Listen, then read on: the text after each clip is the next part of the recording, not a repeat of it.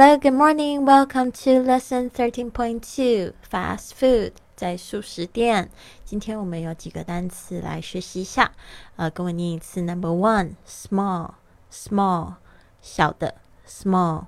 Two, medium, medium medium.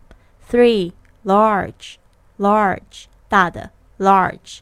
Four, refill, refill refill. Five sweet and sour sauce, sweet and sour sauce. 糖醋酱 sweet and sour sauce. Six, barbecue sauce, barbecue sauce. 烤肉酱 barbecue sauce. Seven, mustard sauce, mustard sauce. 芥末酱 mustard sauce. Eight, pepper, pepper. 胡椒 pepper. Nine, cream, cream. 鲜奶油 cream.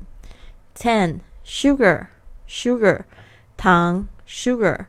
Eleven, without ice, without ice, 去冰 without ice. Twelve, flavor, flavor, 味道 flavor. Thirteen, strawberry, strawberry, 草莓 strawberry. Fourteen, chocolate, chocolate, 巧克力 chocolate.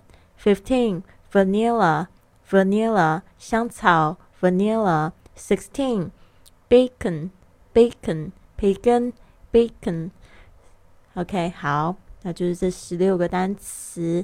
那别忘了有参加训练营的同学，别忘了继续找交你的语音作业。I'll see you soon. Have a wonderful day.